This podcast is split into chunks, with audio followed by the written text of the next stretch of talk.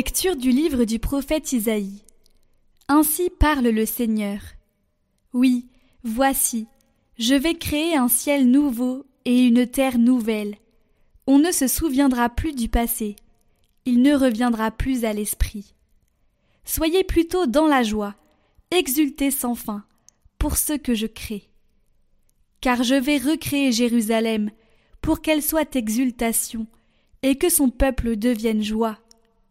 J'exulterai en Jérusalem, je trouverai ma joie dans mon peuple. On n'y entendra plus de pleurs ni de cris. Là, plus de nourrissons emportés en quelques jours, ni d'hommes qui ne parviennent au bout de sa vieillesse. Le plus jeune mourra centenaire. Ne pas atteindre cent ans sera malédiction. On bâtira des maisons, on y habitera.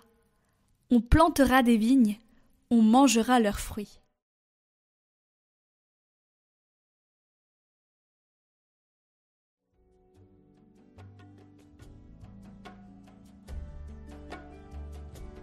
Je t'exalte, Seigneur, tu m'as relevé. Je t'exalte, Seigneur, tu m'as relevé. Quand j'ai crié vers toi, Seigneur.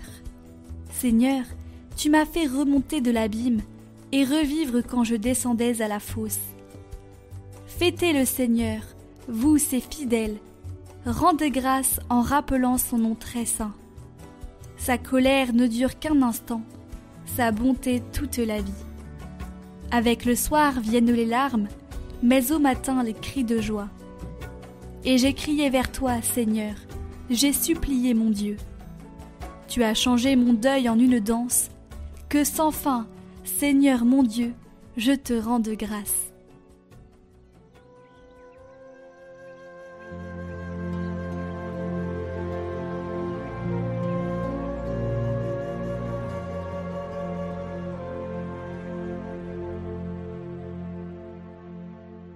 Évangile de Jésus-Christ selon Saint Jean. En ce temps-là, après avoir passé deux jours chez les Samaritains, Jésus partit de là pour la Galilée.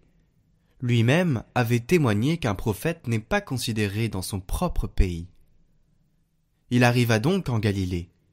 Les Galiléens lui firent bon accueil, car ils avaient vu tout ce qu'il avait fait à Jérusalem pendant la fête de la Pâque, puisqu'ils étaient allés eux aussi à cette fête. Ainsi donc, Jésus revint à Cana de Galilée, où il avait changé l'eau en vin. Or, il y avait un fonctionnaire royal, dont le fils était malade à Capharnaüm. Ayant appris que Jésus arrivait de Judée en Galilée, il alla le trouver. Il lui demandait de descendre à Capharnaüm pour guérir son fils qui était mourant. Jésus lui dit Si vous ne voyez pas de signes et de prodiges, vous ne croirez donc pas. Le fonctionnaire royal lui dit. Seigneur, descends avant que mon enfant ne meure. Jésus lui répondit. Va, ton fils est vivant.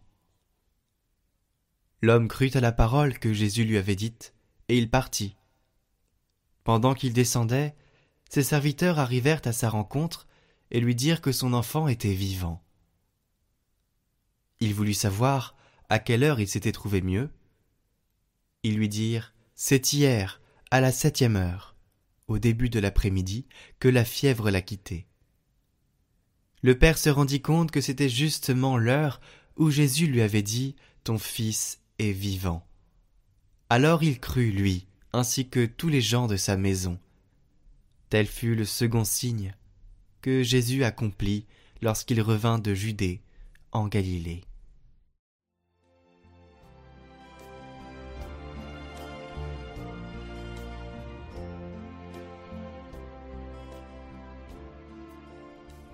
Croire. Croire que le Seigneur peut me changer, qu'il est puissant, comme l'a fait cet homme qui avait son enfant malade dans l'Évangile. Seigneur, viens avant que mon enfant ne meure. Cet homme a cru en la parole que Jésus lui avait dite et se mit en route.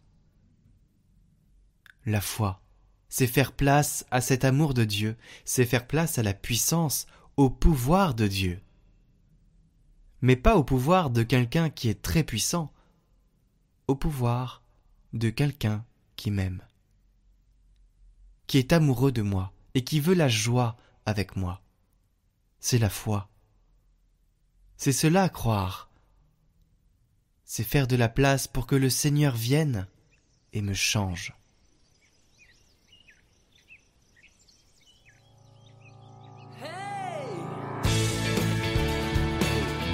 Votre émission priante chaque jour de carême.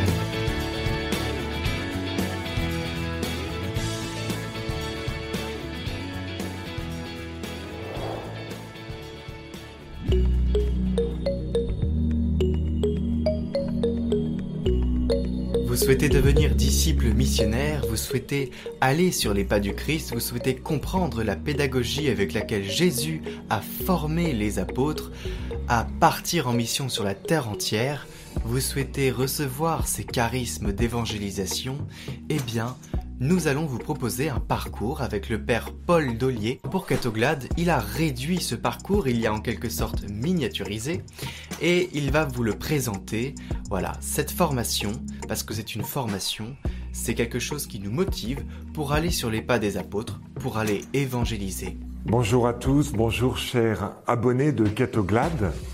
Je suis le Père Paul Dollier, je suis curé à la paroisse Saint-Laurent à Paris et auteur d'un parcours qui s'appelle le parcours Saint-Marc que je vais vous donner pendant ce temps de carême en, euh, en abrégé, en résumé, en vous donnant les pépites de ce parcours.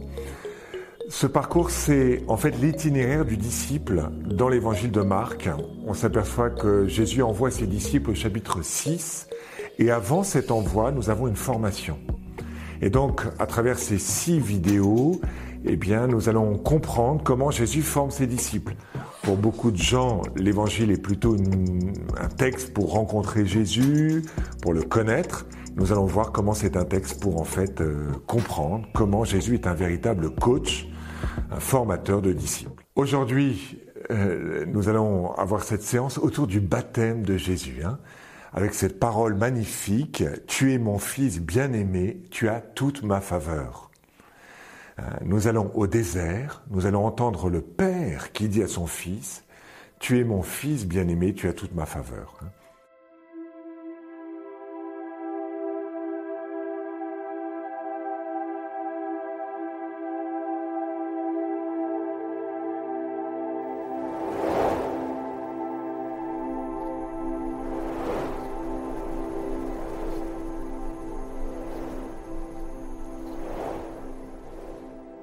Je commence la lecture de l'Évangile. Commencement de l'Évangile de Jésus-Christ, Fils de Dieu. Étonnant. Marc commence son évangile par dire commencement. À quoi ça sert? Je sais pas, quand vous écrivez une lettre, vous ne mettez pas commencement de la lettre. En fait, il veut nous dire, est-ce que tu veux commencer une aventure avec moi? Est-ce que tu veux suivre le Christ? Est-ce que tu veux commencer? Est-ce que tu veux bien être débutant et ne pas dire je sais tout? Pourquoi tu vas commencer? Parce que c'est l'évangile. L'évangile, ça veut dire une bonne nouvelle, tout simplement. Hein, on ne va pas suivre Jésus pour une mauvaise nouvelle. C'est une question qui nous est posée. Hein. Est-ce que le Christ est une bonne nouvelle? Ou est-ce que c'est une mauvaise nouvelle? Est-ce que ça m'empêche de faire des choses ou est-ce que ça me permet de faire des choses? Pour, pour certaines personnes, parfois, euh, être avec Jésus, c'est faire des choses, c'est de la morale, etc. Non, tout de suite on nous dit, l'évangile est une bonne nouvelle. Et cette bonne nouvelle, c'est une personne. Ce ne sont pas des valeurs. C'est Jésus-Christ, Fils de Dieu. Donc je me mets dans cette, euh, dans cette aventure, je, je, je me mets à la suite du Christ. Lui-même va sortir de l'eau à la voix du Père, et moi aussi je vais sortir de l'eau. Il hein. euh, faut savoir que Jean-Baptiste, au début de l'Évangile, il emmène ses disciples derrière le Jourdain, hein, il leur fait faire une petite traversée. Pourquoi? Pour qu'ils puissent, en quelque sorte, vivre ce que le peuple hébreu a vécu, ce qu'on appelle la sortie d'Égypte, et ce que euh, le peuple vivra ensuite, ce qu'on appelle la sortie de l'exil. Et on voit ça dans les premières paroles. Hein. Commencement de l'évangile de Jésus-Christ, Fils de Dieu.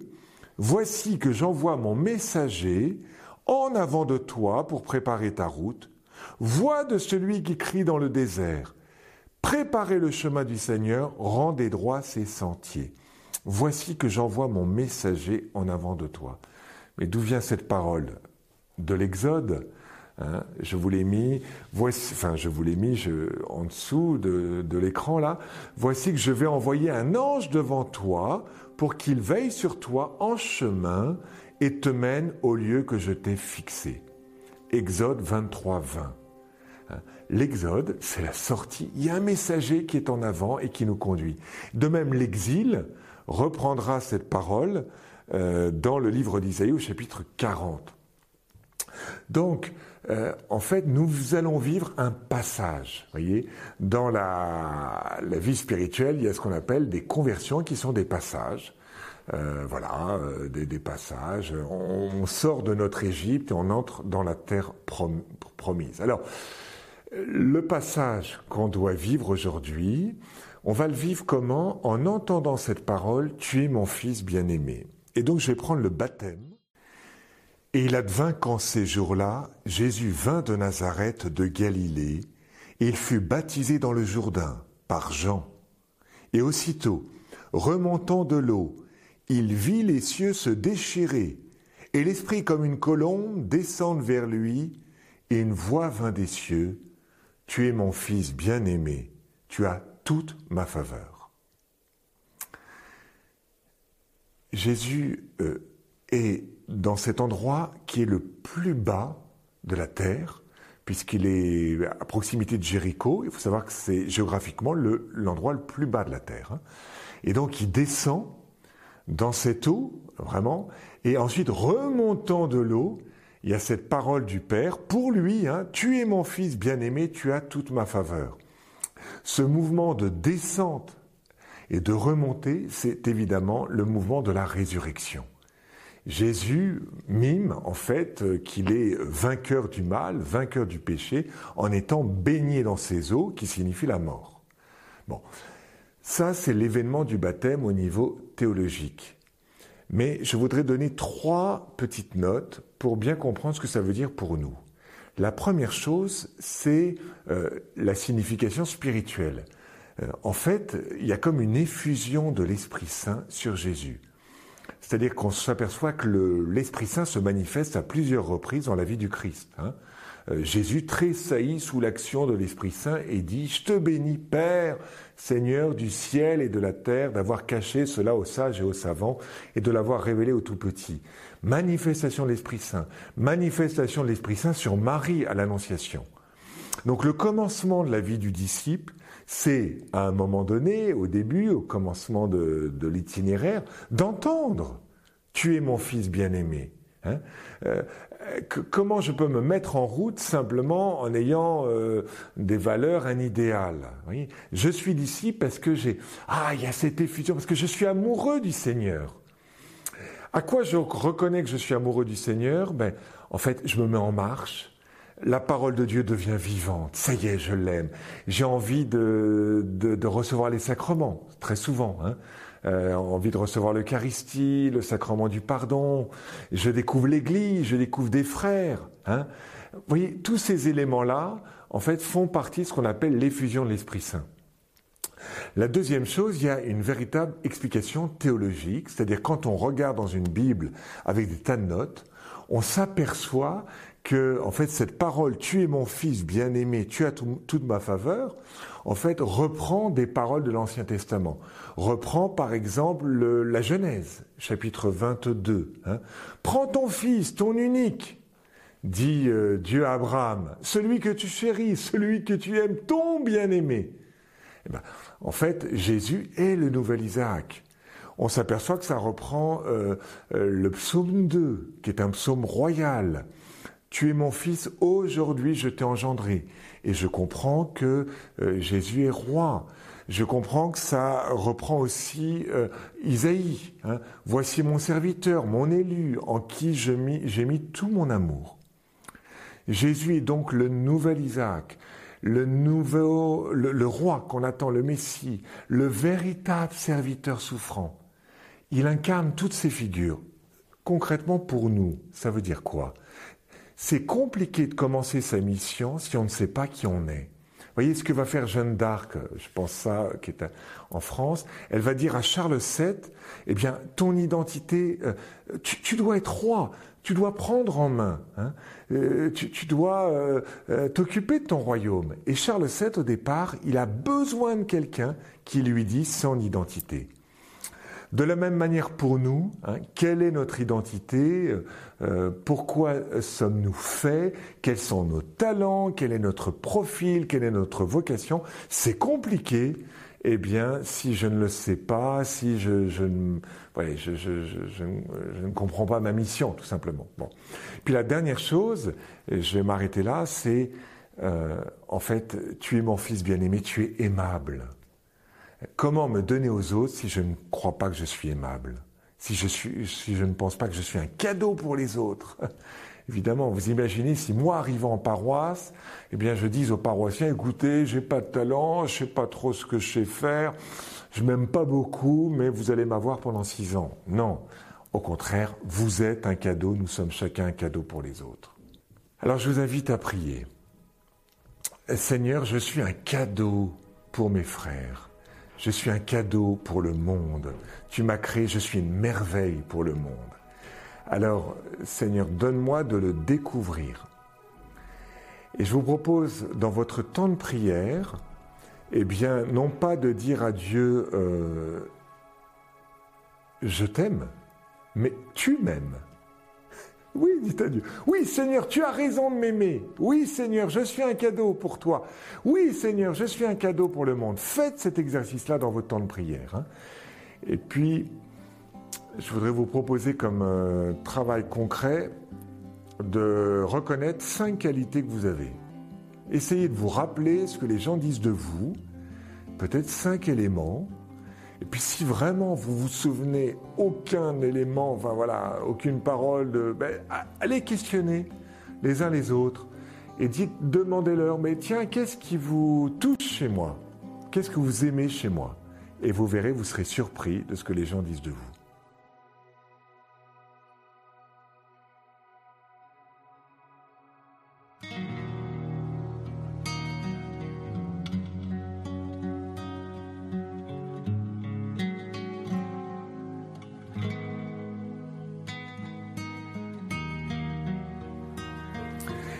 Souhaitez retrouver le parcours Saint-Marc en intégral, merci d'aller sur Emmanuel Play, Paul Delier, Parcours Saint-Marc.